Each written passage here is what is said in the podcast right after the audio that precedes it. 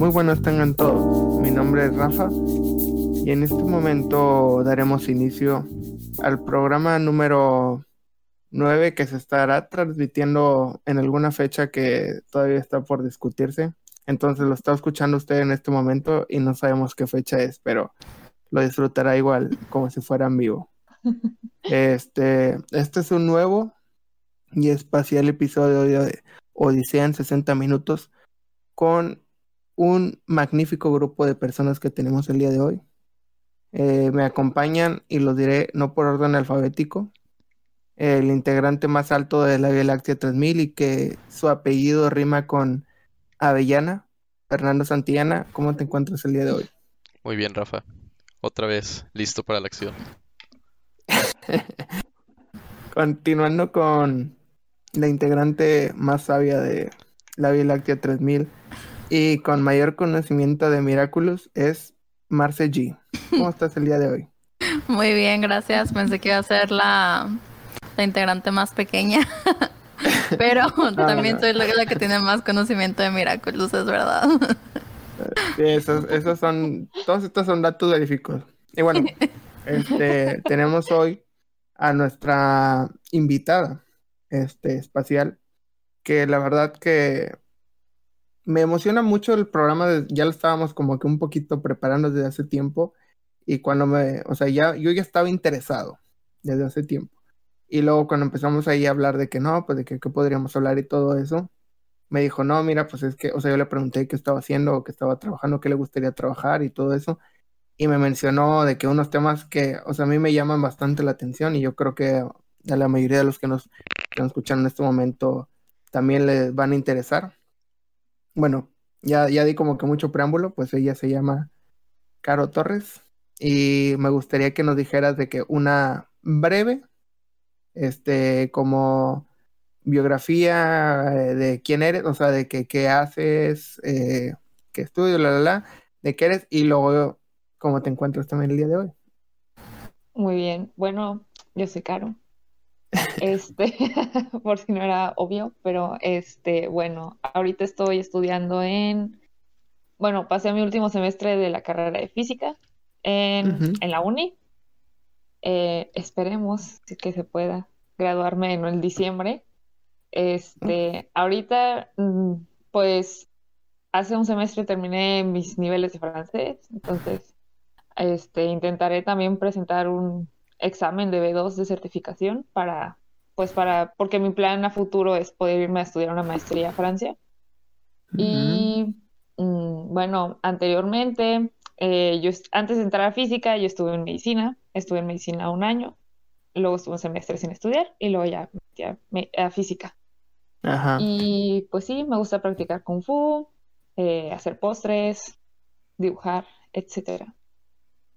Este, como, como vimos, o sea, pues digo, tiene, hay mucho tema de lo que se puede hablar con Caro y, este, como, digamos, vimos anteriormente que, que ella estuvo en medicina y, y yo quería como que empezar un poco por ahí, este, bueno, a mí me mencionó, y de hecho por esto quería comenzar Marce, una breve historia porque bueno, ya se conocen desde la prepa, si no me equivoco. Desde la prepa. Así es, es el primer semestre. Entonces, pues. ajá, adelante. pues, o sea, a Caro yo la conozco, bueno, nos conocemos desde prepa, de hecho desde el primer semestre de prepa. Eh, entonces cuando entramos a medicina, las dos como que fue como un choque de lo que estamos acostumbradas y luego entrar a medicina fue otro mundo y pues también como que todavía no habíamos encontrado como un grupo de amigos o encajado al 100 como con alguien. Entonces Carito y yo cuando teníamos una hora libre en común nos íbamos a comer juntas y o sea cada que comíamos estábamos yo creo que a punto de llorar las dos, o sea de que no sé qué está pasando con mi vida, o sea no, o sea anatomía realmente es algo terrible, entonces siempre estaba esa plática y yo recuerdo que siempre Carito, o sea, me comentaba de que su amor por la física, de que no, pues es que ayer, de que no terminé la diaria, pero de que me eché cinco videos de que sobre astrofísica y eso y lo otro. O sea, me, me empezaba a contar todo. Yo la verdad no sé de física y no le entendía mucho, pero o sea, de esas veces que ves la pasión en los ojos de alguien cuando se hablan de ese tema. Entonces, creo que ahorita me alegra mucho que Carito esté ahí finalmente en algo que, que le gusta. Oh, gracias. Sí, este, bueno, yo nada más como que quisiera aclarar de que, bueno, en segundo semestre de medicina pues se lleva la materia de anatomía, entre otras, y que es, es una de las pesadillas, podríamos decir, por no decir de que de lo, de lo más terrible de, que puede existir en, en, la facultad. Y sí, este, como que a mí, a mí me interesó mucho de que... Esa transición. Ajá, y, y cómo, o sea, cómo, ¿cuándo comenzó ese interés tuyo de que por la física, o sea, siempre, o sea, desde la prepa o antes, o de que lo descubriste justo ahí en medicina, o cómo, cómo fue? Pues a mí desde secundaria me había gustado mucho la física, o sea, desde en segundo, segundo de secundaria llevamos física, entonces, pues yo de que como que me acuerdo que me gustaba mucho la materia, y mi profe me decía que era muy buena, y que si le echaba ganas que podía hacer muchas cosas, ¿no? Y pues ya de que pasaron, no sé, pasó un año y luego ya entramos a la prepa y ya cuando volví a ver física me gustó bastante. La verdad, cuando estaba en prepa sí reprobé de que mi primer parcial de física, como casi todos en mi salón. Y pues fue una historia de, de, fracaso, pero el profe nos dijo de que van a fracasar a veces, o sea, ni modo. Y ya Ajá. fue como que, bueno, está bien, está bien, voy a aceptarlo y que me puede gustar aunque, aunque a veces repruebe examen. Y ya de que pues me, toda la prepa me gustó bastante. Este física siempre fue mi materia favorita. Y pues yo había contemplado la idea de convertirme en ese tiempo me gustaba mucho astrofísica uh -huh. este me gustaban mucho las estrellas y cosas así entonces yo había contemplado mucho la idea de estudiar algo que tuviera que ver con eso a mí siempre me había llamado la atención ser, ser científica y pero pues bueno o sea luego vi que estaba complicado, o sea, como que estudiar física en México, pues porque yo tenía la idea de que nada más iba a ser maestro o que nunca iba a tener trabajo. Y pues ya, después de que me fui por otro camino, que era que me gustaba la física biomédica, y ese sí vi que sí era un poquito más remunerado. Y dije, bueno, tiempo, con ese... tiempo. Ajá. ¿Dijiste física? Biomédica. Ok, eso ahorita continúa, continúa que, que no lo había escuchado eso. Mi vida. ahorita ahorita volvemos a eso, pero con, continúa con, con, tu narración. Ah, bueno. bueno, y pues bueno, este vi que había ingeniería biomédica y todo esto. Y pues dije, bueno, pues física biomédica, pues tiene física, tiene cosas de biología, también me gustaba mucho la biología. Y pues yo quería hacer como investigaciones que tuvieran que ver con los temas de eso. Y pues ya de que uno de los profes de, de, la escuela le dije que, oiga, pues qué me recomienda estudiar o en dónde me recomienda estudiar. Y ya me dijo de que, pues si te vas a ir a la uni, pues la verdad de que biología va más inclinado a cosas de animales, entonces si tú quieres cosas de humanos, pues vete a medicina y ya haces un posgrado en, pues en la especialización que tú quieres, que es física biomédica, porque ingeniería biomédica nada más se ve en el TEC y en la UNAM, sí. creo. Entonces, pues mis papás no me dejaron irme a la UNAM, o sea, no me dejaron ni siquiera ir a presentar. Y pues en el TEC, pues no, o sea, fue que no, sí. yo, yo era consciente de que es demasiado dinero y apenas llevaban como dos generaciones, entonces pues no se sabía bien cómo estaba su plan de estudios y todo.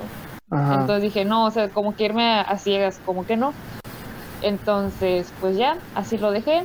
Entonces entré a medicina y pues ya ahí estuve porque había visto que varias universidades como que te aceptaban si habías estudiado medicina y que hicieras como lo de física biomédica como maestría. Entonces, pues ya, eso hice. Y pues así es como terminé en medicina. Oh, ok. Pero sí, y, siempre y, me gustó mucho la física. Y digamos, o sea, ahorita que todos salimos como que sorprendidos por eso de, de física o biomédico. Física biomédica. Ajá, ¿Qué, ¿Qué, estudia y qué hace un físico biomédico o a qué se dedica o qué temas ve? Hay muchas como ramas dentro de lo mismo, creo, porque ya no me acuerdo muy bien porque ya no he investigado tanto de eso. Ajá. Este, que eran, o sea, pueden hacer prótesis, pueden hacer, pueden ayudar con el diseño de las este, instalaciones pues de hospitales y todo eso, más que nada porque en las partes donde se utiliza radiación, por ejemplo, pues donde utilizan rayos X, se necesita un físico que esté ayudando a pues cerciorarse de que esté realmente pues con todos los criterios de seguridad bien. Entonces, pues también está de ese lado. También pues para radiología, pues también se pueden encargar de ese tipo de máquinas. Entonces, pues sí. Hay como que Oh. un poquito de todo. A mí me interesaba creo que lo de prótesis. Entonces, Y eso, o sea, eso fue cuando entraste de que a medicina, bueno, te interesaba de que dedicarte como que a esa posgrado, Sí. digamos. Y ya cuando, o sea, saliste de medicina, ¿seguías teniendo como que esa idea? ¿O como que qué fue lo que... ¿Qué fue como que el pensamiento más grande que dijo, bueno, que te dijo, me tengo que, o sea, me puedo salir y a lo mejor hay otro camino? O, o sea, ¿qué te llevó a...? Ok, este, pues bueno, yo me acuerdo que en segundo sem- en primer semestre la verdad se me hizo relativamente sencillo, o sea, podía estudiar y hacer las cosas y era muy balanceado. Entonces, pero en segundo semestre, este, yo batallaba mucho con anatomía, la verdad. Y este decía, bueno, pues nomás, o sea, como que es de echarle ganas y sí, pero era muy frustrante porque por más que le echaba ganas, como que no veía un resultado equivalente a echarle ganas. Y veía como que en- muchos estaban de que, bueno, le voy a echar ganas porque es mi sueño, es mi sueño ser médico y no, yo voy a Sí. lograrlo, pero yo no tenía esa motivación que los otros tenían de yo quiero salvar vidas, yo quiero hacer esto, yo quiero hacer todo. O sea, yo Sí, siempre sí, he tenido el sueño de ser médico, entonces yo decía, ¿y yo para qué estoy aquí? Yo, yo no quiero ser médico. Todo esto lo están haciendo enfocado a, a que tú conozcas a un paciente, pero yo no voy a conocer al paciente porque voy a estar atrás del Ajá. médico, o sea, yo voy a estar como en el background. Entonces, pues decía de que a lo mejor y hay otra forma como que de lograr lo que yo quiero sin tener que pasar con todo este martirio, porque pues después tenía amigos que estaban pues en semestres más arriba y me decían, no va a cambiar, o sea, vas a seguir, vas a seguir sufriendo y viendo puras cosas de, Sí, de pacientes y esto. Y yo decía, ay, pues, ¿para qué voy a estar seis años aquí? Que mínimo seis años, ¿no? Entonces, Ajá. como que no, no va conmigo. Ella decía, bueno, pues voy a investigar un poquito sobre otras carreras y a ver qué se amolda más conmigo. Y pues muchos profesores, bueno, muchos de los doctores en medicina, lo que me acuerdo que decían era que ellos lo, lo orientaban más como a especialidades médicas, pero decían que no te importara a lo que tú te fueras a dedicar, porque si tú ibas a- si tú eres apasionado sobre un tema, ajá. este, pues los demás lo iban a reconocer y tú ibas a poder pues sobresalir en eso si le echabas ganas y si realmente te gustaba. Y pues ya de que una vez uno de mis doctores dio- dijo algo sobre mecánicos y plomeros y así, dijo de que a lo mejor y no es como que, uy, que es como que súper guau, pero, pero si a él Sí. le gusta y puede vivir con eso, pues está bien. Y dije, ah, Claro. pues voy a ir, voy a seguir esa ideología. Y, o sea, bueno, es, es- está como que muy interesante porque me imagino que muchas personas lo han vivido, no solamente como que en medicina, sino en otras carreras, en otras facultades y en algunas otras que, cosas que han estudiado. Y digo, como que a mí se me hace como, digo, muy valiente, o sea, que lo hayas hecho, porque una, pues es de que, pues necesitas de que, como que un coraje para hacerlo. Y también, o sea, apoyo y, y mucho, o sea, se necesitan muchas cosas para, para dar como que ese paso. Y, digo, es, o sea, como que me alegra y, yo puedo, creo que puedo hablar por nosotros tres de que pues estés como que en un lugar que estés más a gusto.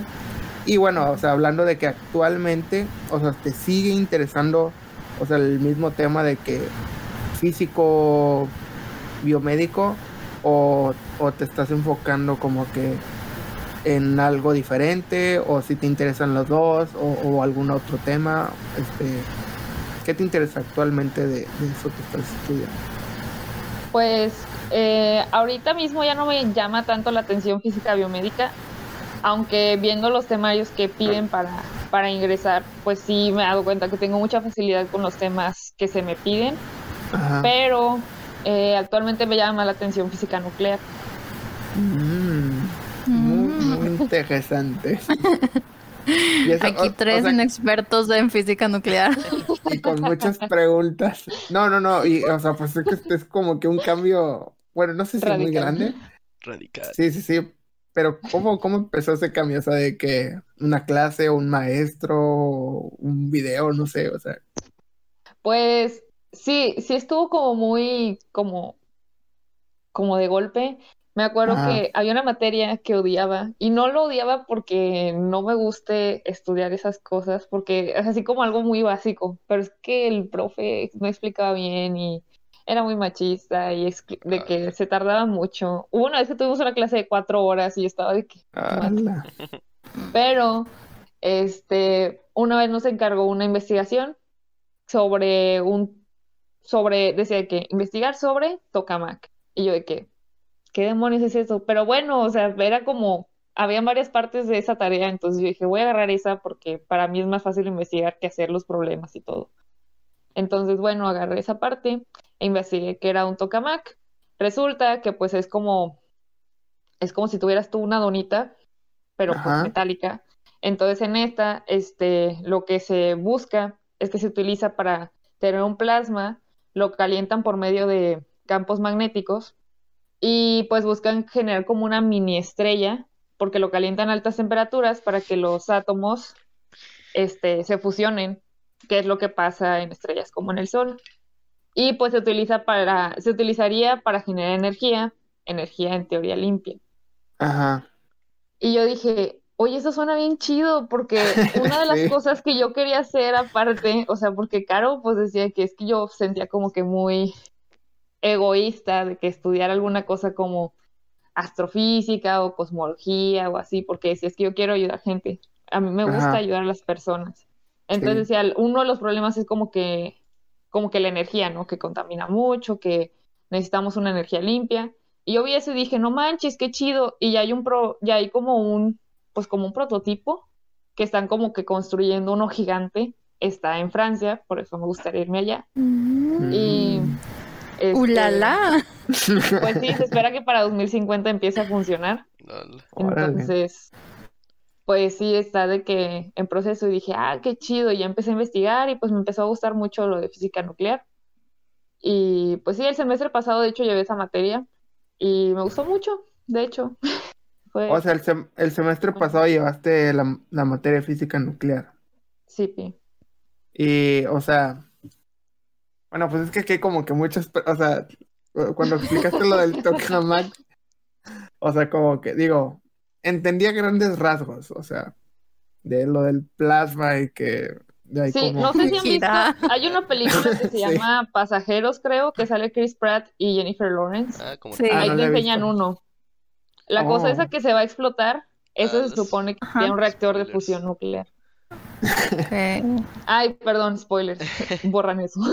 Me ponen un pi. Y, y como, o sea, bueno, pues eso es como que en Francia, pero aquí en México está complicado, digamos. tenemos un tren. No, en México, en México quieren apostarle al petróleo. O sea, Sí. Sí, es lo sí, que he visto. imposible. Pero, o O sea, sea, realmente, adelante. por ejemplo, o sea, la Caro, o sea, ahorita tú, Caro, o sea, te verías 100% yéndote al extranjero para realmente apostar a todas estas energías y que pueda ser como en un futuro que llegue a todas las personas o, o cuál sería como tu enfoque ahorita hacia la física nuclear.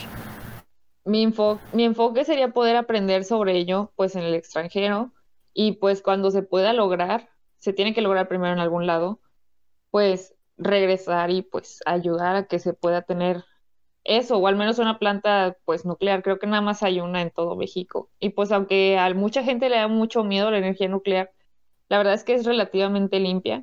Entonces, como que los daños superan, digo los, perdón, los daños son muy pocos considerando todos los beneficios que nos trae. Sí, sí, sí. Y pues México sí tiene mucho lugar para, para que pongan una planta nuclear. Sí, Entonces, sí, yo, yo me he informado un poco porque, o sea, empecé a ver ahí también un poco de las energías limpias y Marce podrá ser testigo de, de la información que le he brindado de, o sea, digo, no sé la teoría como como tú, me imagino, de, de cómo funciona. O sea, sé de que, que existen y de que, o sea, conozco la planta de Veracruz, la de Valle Verde, no, no, o sea, sí, Laguna Verde. So- O sea, sé, sé de eso de la CFE, pero digamos, o sea, suena, suena muy apantallante. Y, y, y como que, ¿qué ocupas? Y que para poderte, o sea, ir, o sea, qué conocimientos, o como, digamos, ya te gradúas y ¿Y cuál sería como que lo que necesitarías para trabajar en, en Francia? O sea, aparte del francés, me imagino. Pues, pues para hacer una maestría, primero tienes que pasar el examen allá, o sea, que de la universidad, a lo que entendí, o sea, porque todavía no he buscado muy bien cómo es, pero según yo tienes que pasar el examen que te piden ellos de maestría, Ajá. este, y pues ya de que si quieres una beca, pues ya como que haces lo necesario para pedir la beca. Muchos países tienen muchas becas para estudiantes internacionales, porque pues ya, o sea, con México antes lo que se hacía era de que pues pe- pedir becas con el CONACYT, pero pues ya Sí. saben que ahorita está muy complicado, si no es que imposible hacer eso. Sí.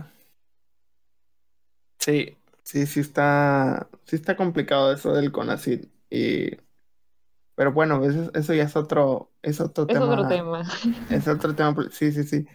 No, pero definitivamente como que llama mucho la atención.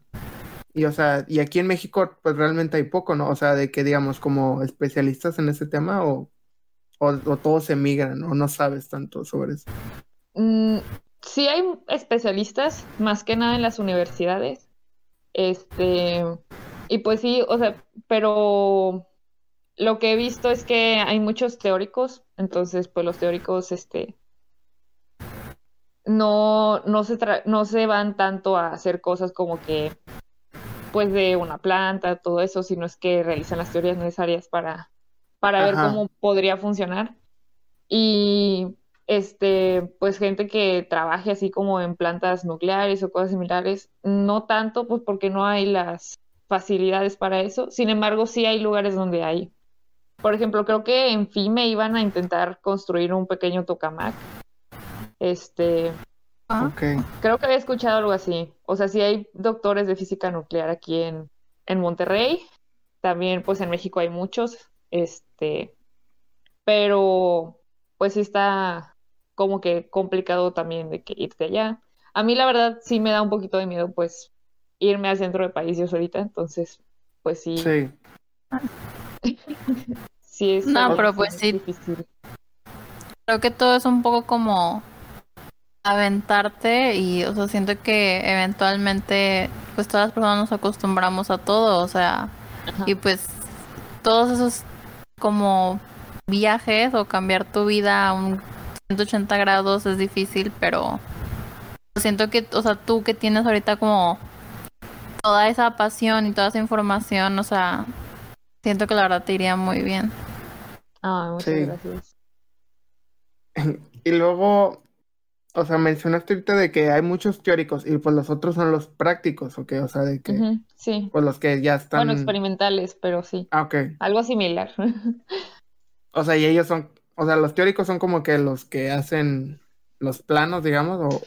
Las Lo- hipótesis. los teóricos, dependiendo de dónde se, de qué área sean, por ejemplo, pues si eres un teórico de física nuclear, tú vas a hablar de que sobre partículas, sobre cómo podría pasar cosas en el núcleo del átomo, pero si tú eres un físico nuclear experimental, ya es cuando tú te vas a cosas como al CERN o a este tipo de reactores, en donde tú puedes ver realmente cómo funcionan esas cosas que los teóricos han dicho pues en sus papers y todo eso y pues puedes ponerlos en, en práctica, ¿no? O hacer un experimento que intente demostrar esas cosas.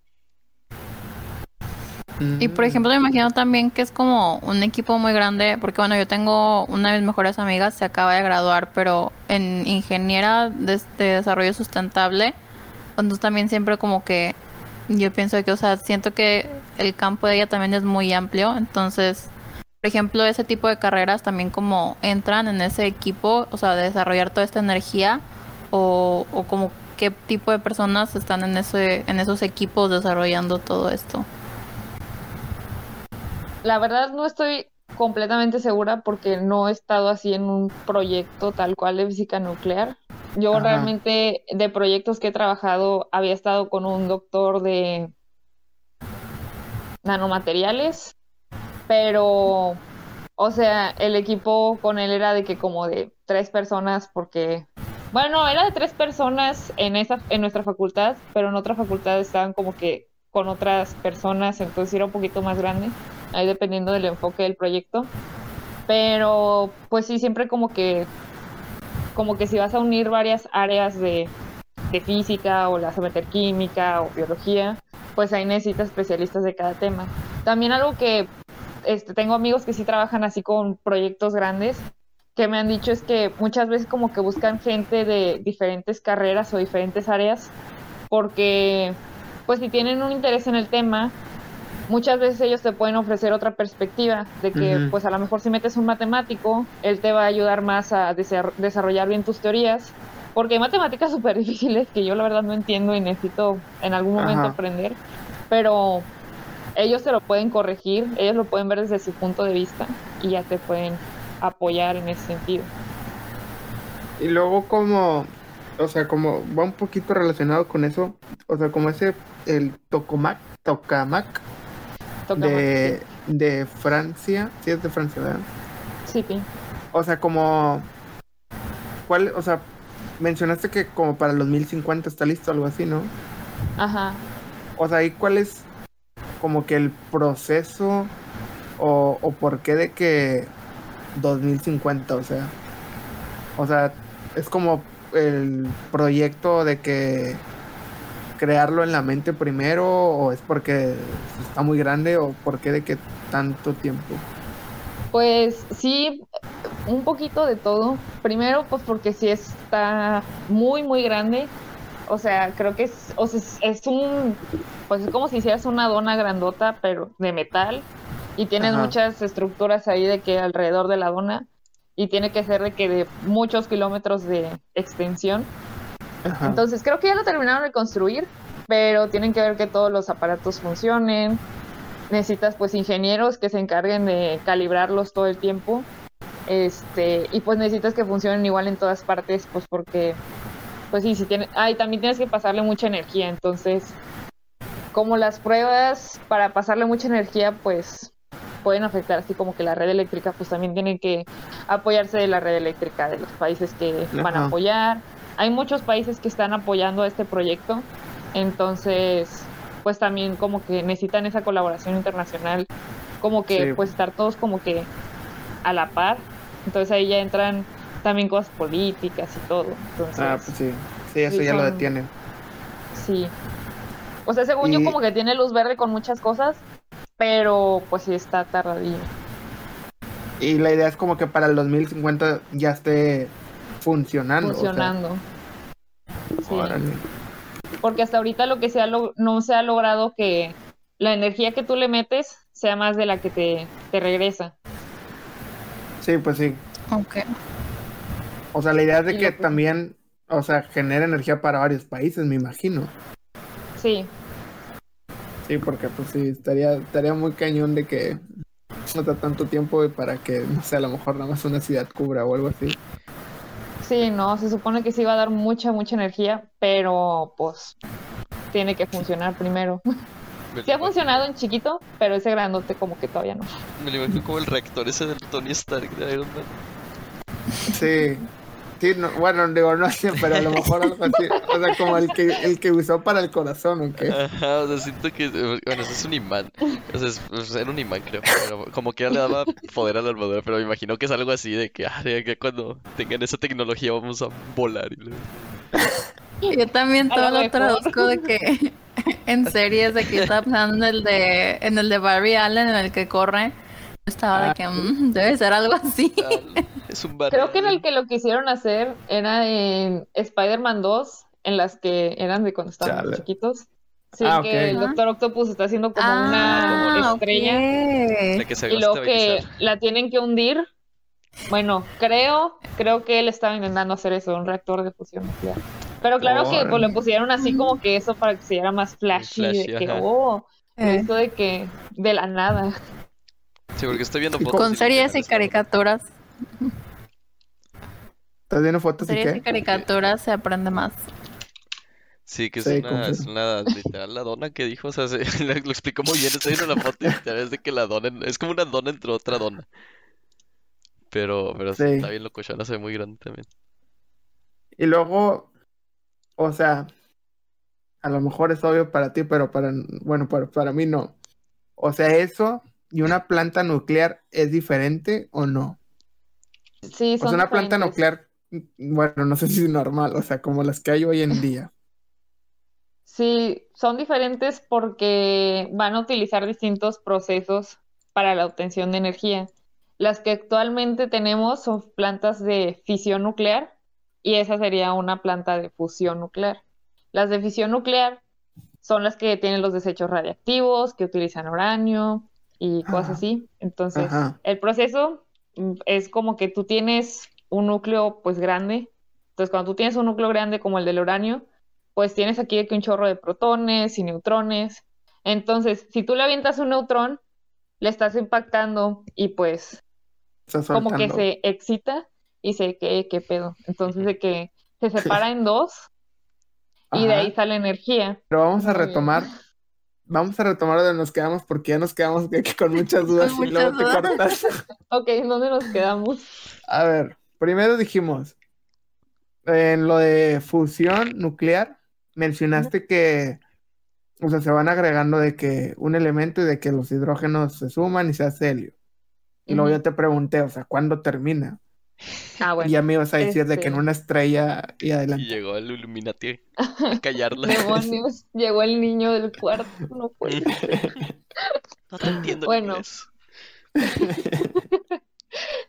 Este, cuando este, este proceso para, tú tienes un chorro de hidrógenos, o sea, toma muchísimos, muchísimos años para que, o no puede ser Marce muy Marce.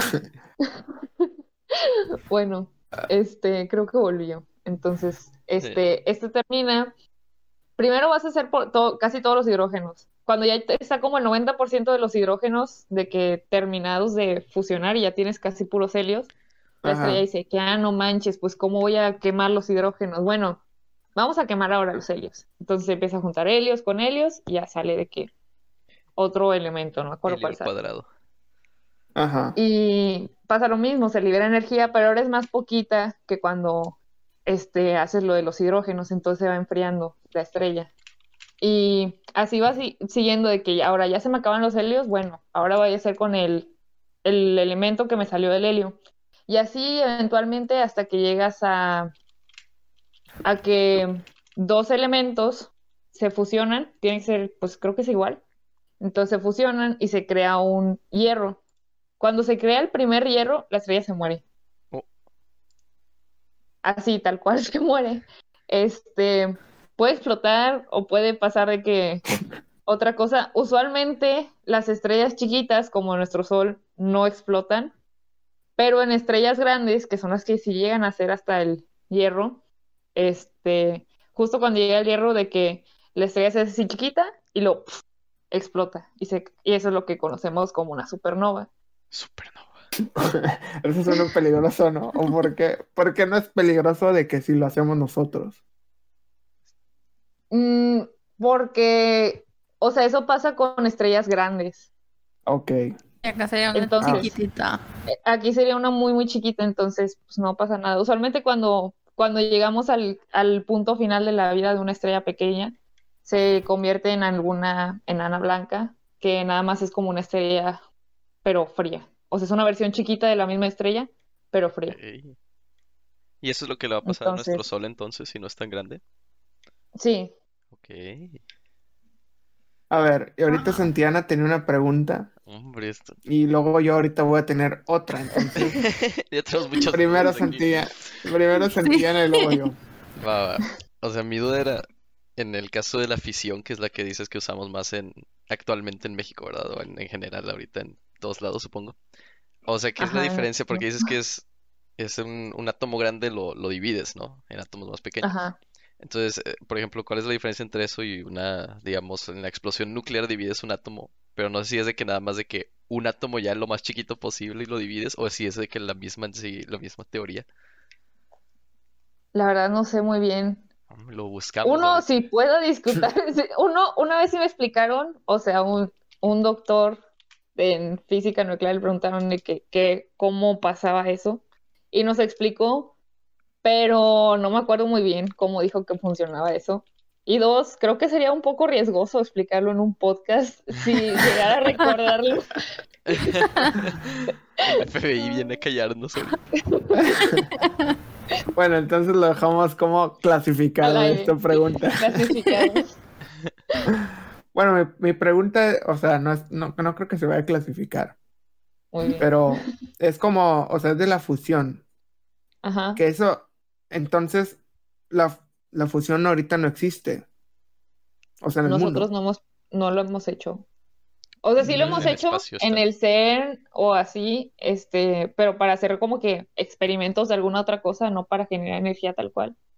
¿En el dónde? para ver de que eh, en el CERN que tienen el acelerador de partículas, Ah, este, bueno, ni en aceleradores de partículas en general, pero como que es el más famoso, entonces, pues por eso casi siempre lo menciono.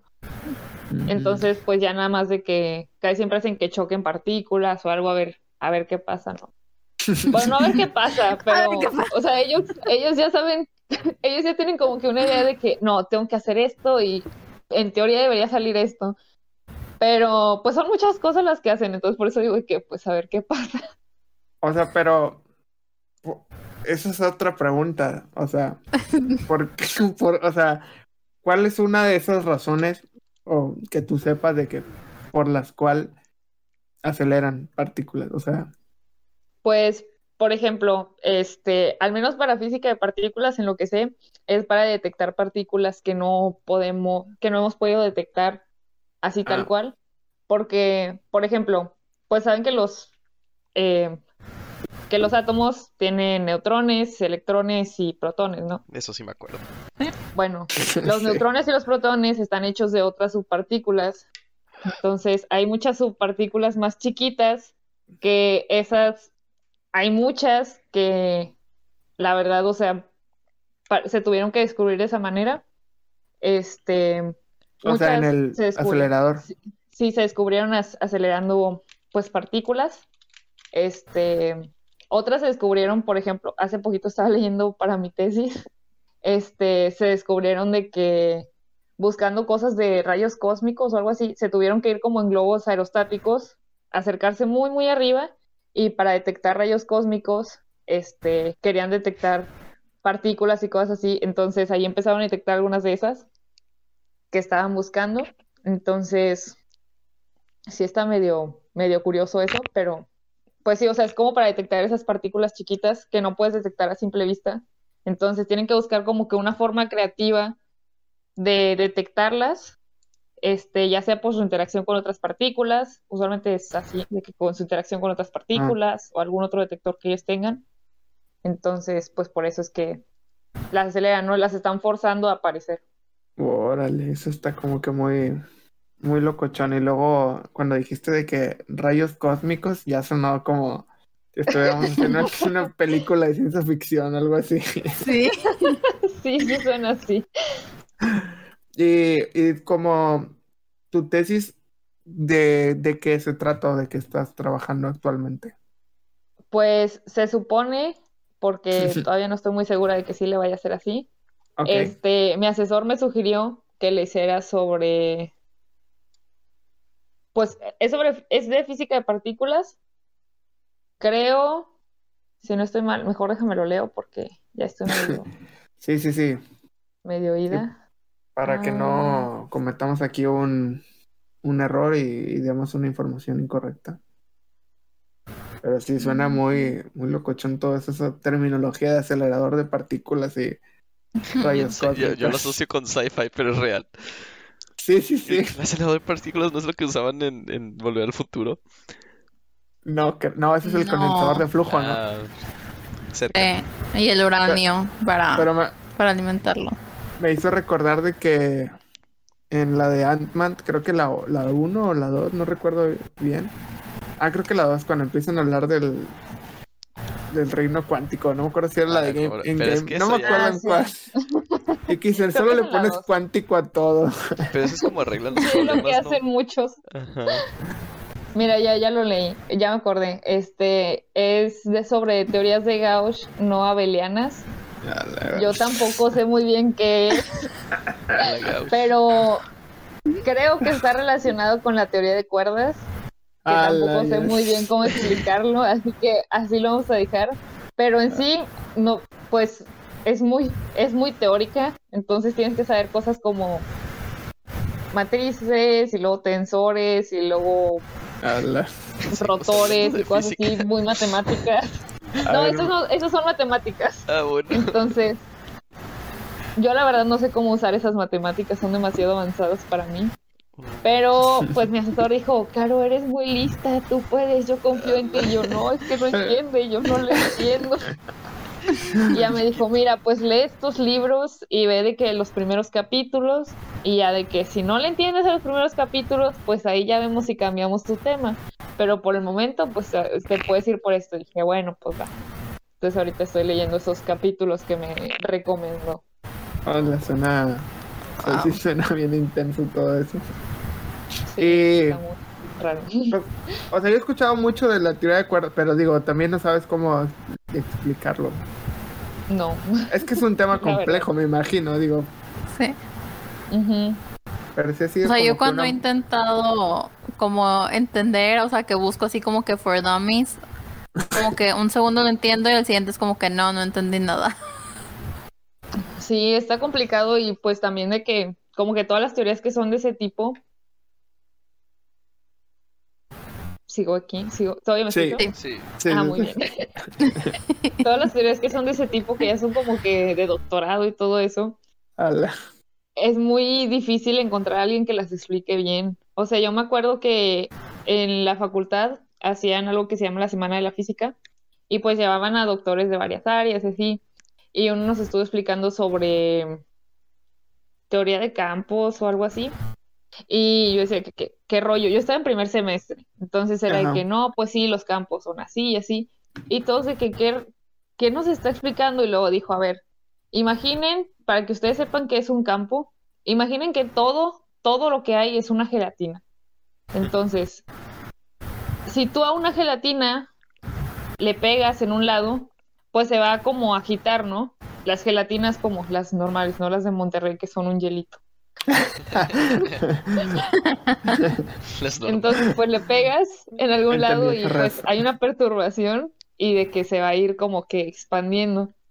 Entonces ya nos explicó, expli- eh, nos empezó a explicar de que como un campo, pues lo puedes ver de esa forma y fue que, ah, no manches, o sea, entonces el campo es como que la gelatina en ese pedazo de que todo lo que todavía está vibrando, ese es tu campo. Y fue que, ah, ok.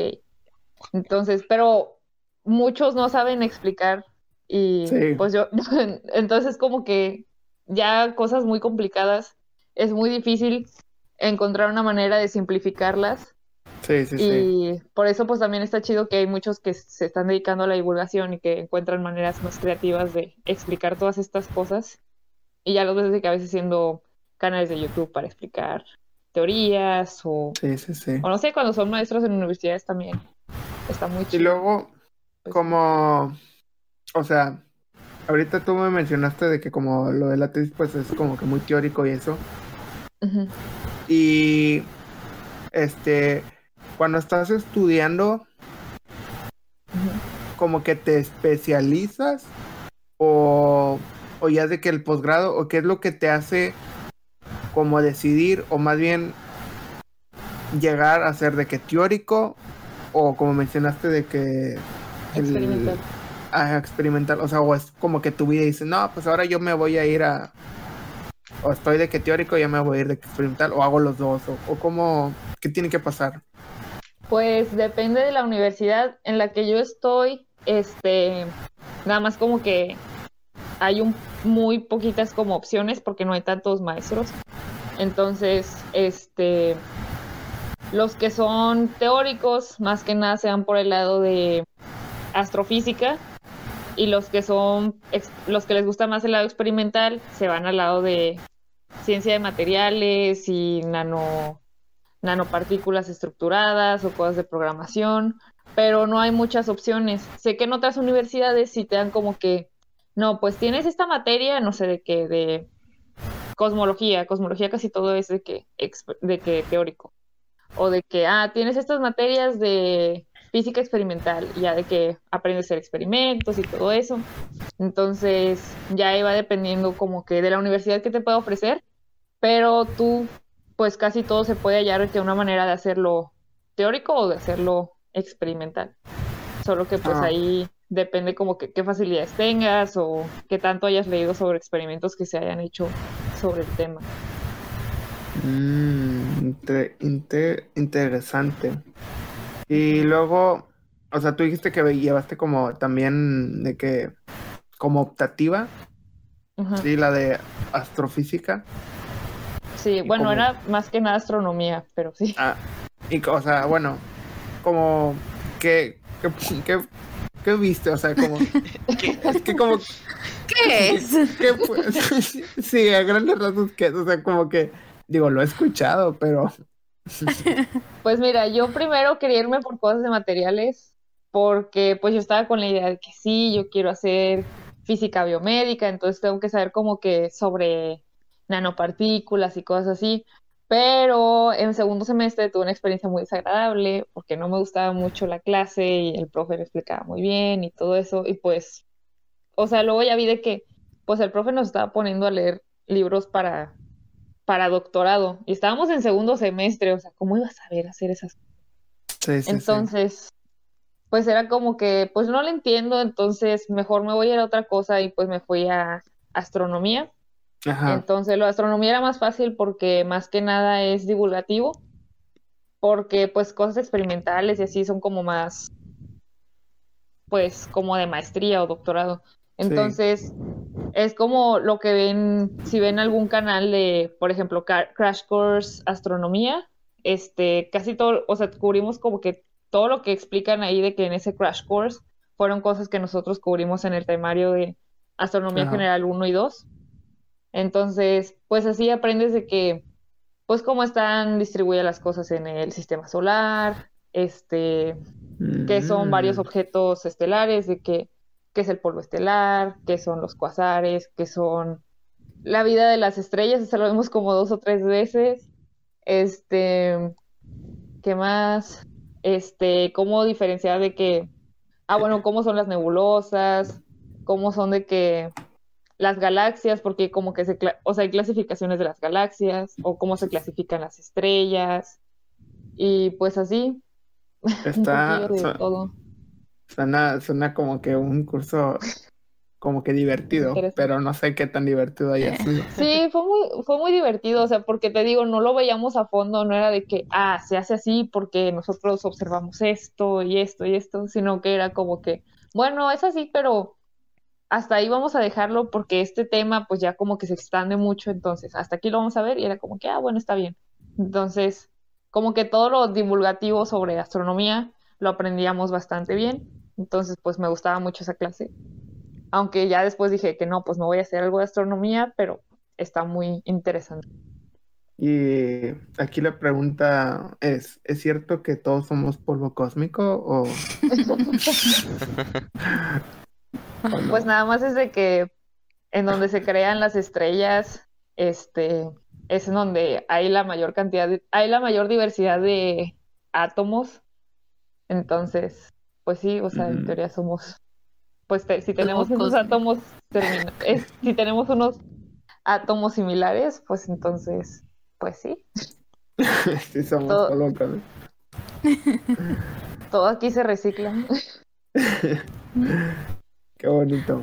Suena muy, muy poético. Desde prepa tengo una duda. No sé si tú lo recuerdas, Caro. En un punto en física nos dijeron que era mentira lo de que la materia no se destruye ni se transforma. O sea que eventualmente... Pero no sé si lo entendí mal. Entonces por eso sigo, sigo con esa duda. Creo que este es un, momento, un buen momento para... A ver, a ver. No sé. ¿Cómo? Es que me... Me acuerdo que algo se nos había hecho Miss Abril Creo que se llamaba. Ala, ya diciendo el nombre.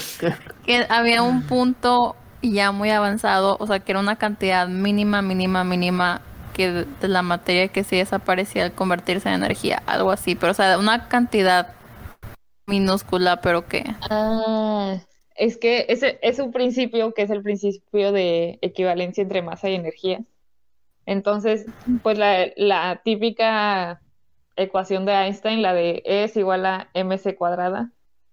Entonces, a veces cuando parece que se, des- se, pues la materia no concuerda la inicial con la que tienes después, este, ya puedes ver que, ah, pues, o sea, me falta esta, esta cantidad de materia, pero es por esto, porque se convirtió en energía. De hecho, eso es lo que pasa con las reacciones nucleares de fusión y de fisión, de que como que a veces no cuadra, de que, oye, ¿por qué ahora tengo menos materia que con la que empecé? Y pues es por eso, porque se libera energía. Entonces sí era cierto lo que decía Miss Abril. Sí. o lo entendí mal. Wow, y aquí ya, ya sacaron nuestras dudas de toda la vida con, con Carito.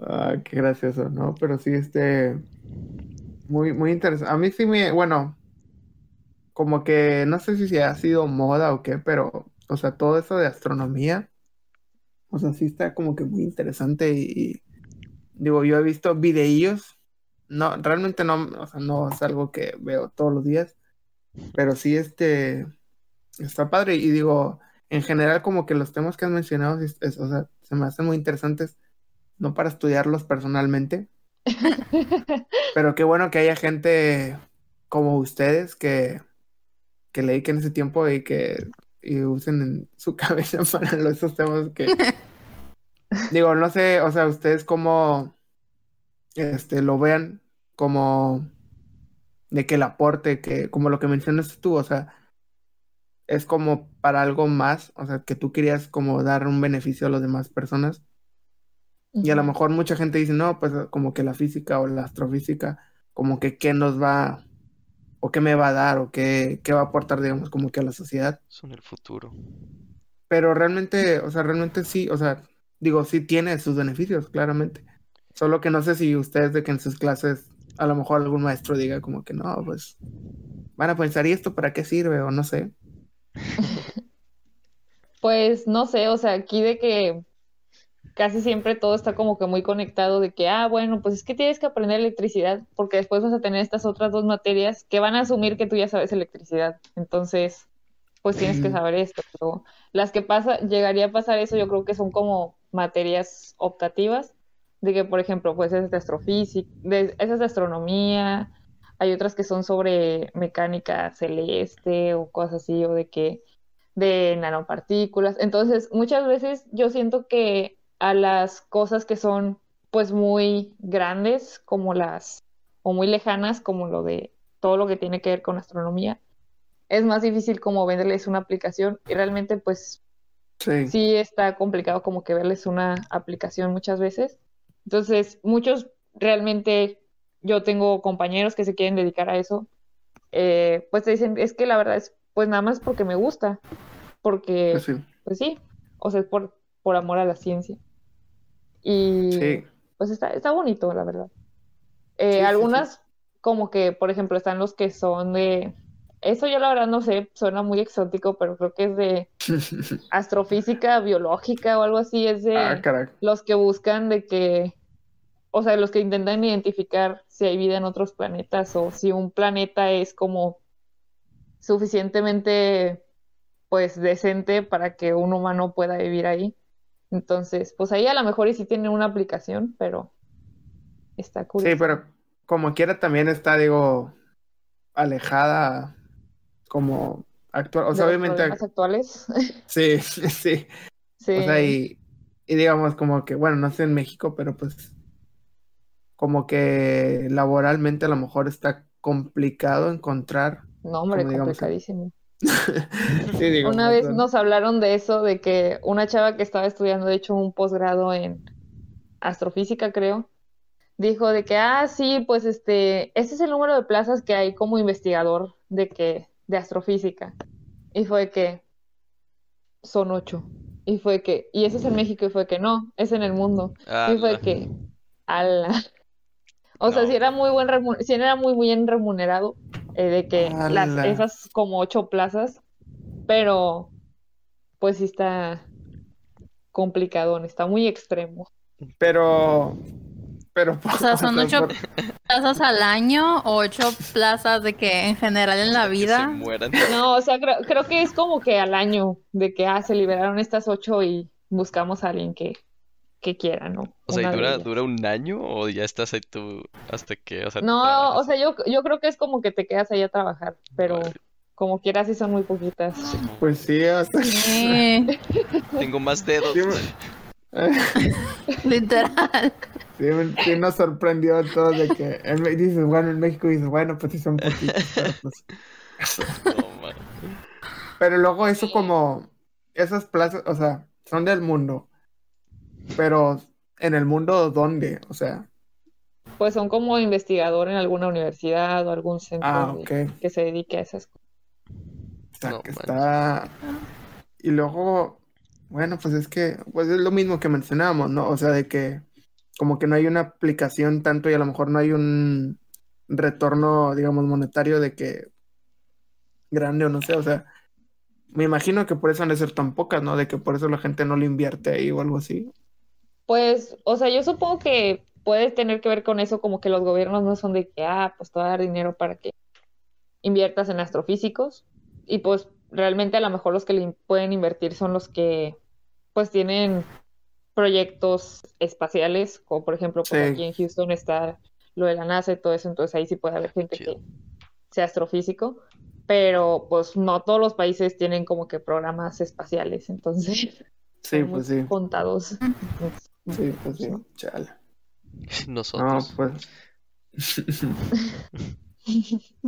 Sí, entonces ya si pensábamos nosotros estudiar una especialidad en astro- Ya murió el sueño. astrofísica, ya, ya mejor, ya a lo mejor nosotros somos los 3 de 8 y, y ya llegamos Ay, ahí. ok.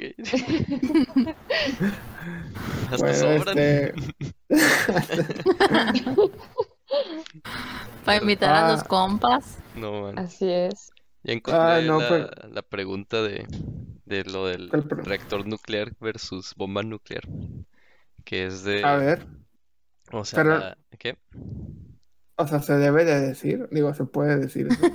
O sea, no, Es no, legal. mi duda, mi duda era pues cuál es la diferencia, ¿no? Entre, porque pues si los dos son dividir el átomo. Pero sí es de que, o sea, al parecer un reactor nuclear lo que hace es lo divide, pero en un, en un tiempo más, más largo.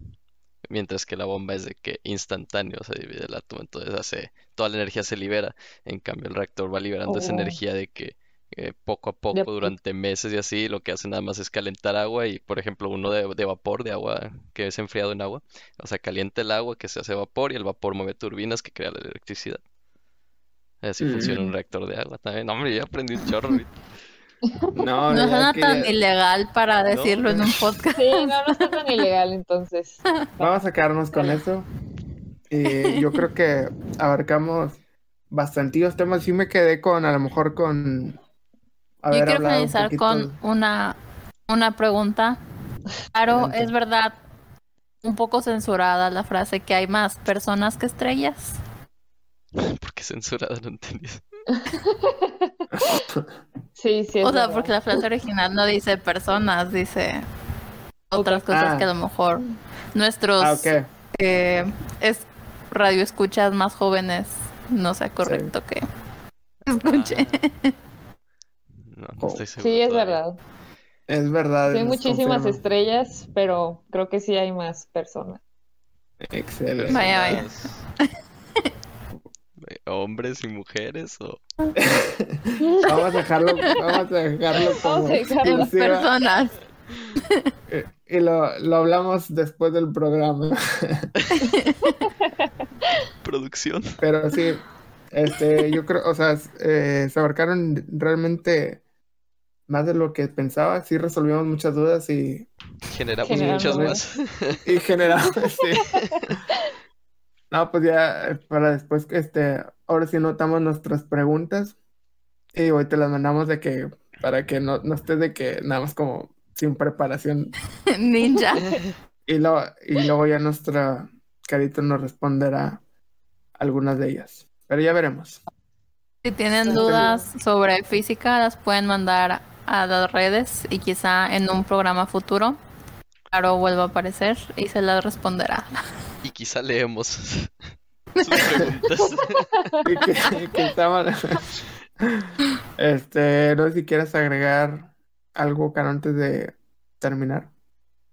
Pues nada, muchas gracias por tenerme en el programa. La verdad, cuando vi que tenías un programa, Rafa, fue que, ¡ah, qué padre! Y Sí, me sí, sí. emocioné. Y luego ya me dijo Marce de que no, pues pensaron en de que invitarte, dije, qué honor. Entonces, Sí, sí, sí. fue un gusto. No, gracias, gracias por aceptar la invitación. No sé si Marce quieras algo antes de, de terminar. No, pues igual gracias por invitarme a este programa de nuevo y muy contenta de que se pudo hacer esta entrevista con Caro. Tenemos también ahí unos temas pendientes, pero esos ya se hablarán después. Ya los hablaremos después. Santiago, ¿algo con lo que quieres decir para terminar? Claro que sí. Patatas. Pasteles. y postres. No, este, yo, yo quiero saber cuándo vamos a hacer el análisis de nuestras películas favoritas de física. Como Ah, eso es- Interestelar. Mm, De hecho, de hecho yo me quedé con eso de que de Chernobyl, porque lo mencionó Chernobyl. Caro. Pero digo, eso ya lo vemos después. O sea, igual y lo preparamos. de que- puede ser una buena segunda parte. Pero Puede eso está muy interesante, ¿eh? Y no he visto Porque digo. Ah, Lo bueno, puedes pues, ver. La Muy ahí está la tarea. Con- eh, y ahí lo tenemos. Bueno, este. Ya damos por terminado esto. Eh, el episodio número 9. No se olviden seguir las redes como arroba labia Insta, labia lactea 3000 en Spotify y en Facebook. Facebook. Y eh, creo que son todos los nuestros que se dan. Este, Twitter, que de- creo que también es la vida aquí en bajo láctea. Sí, labia-lactea y cortinilla de otro. Vámonos.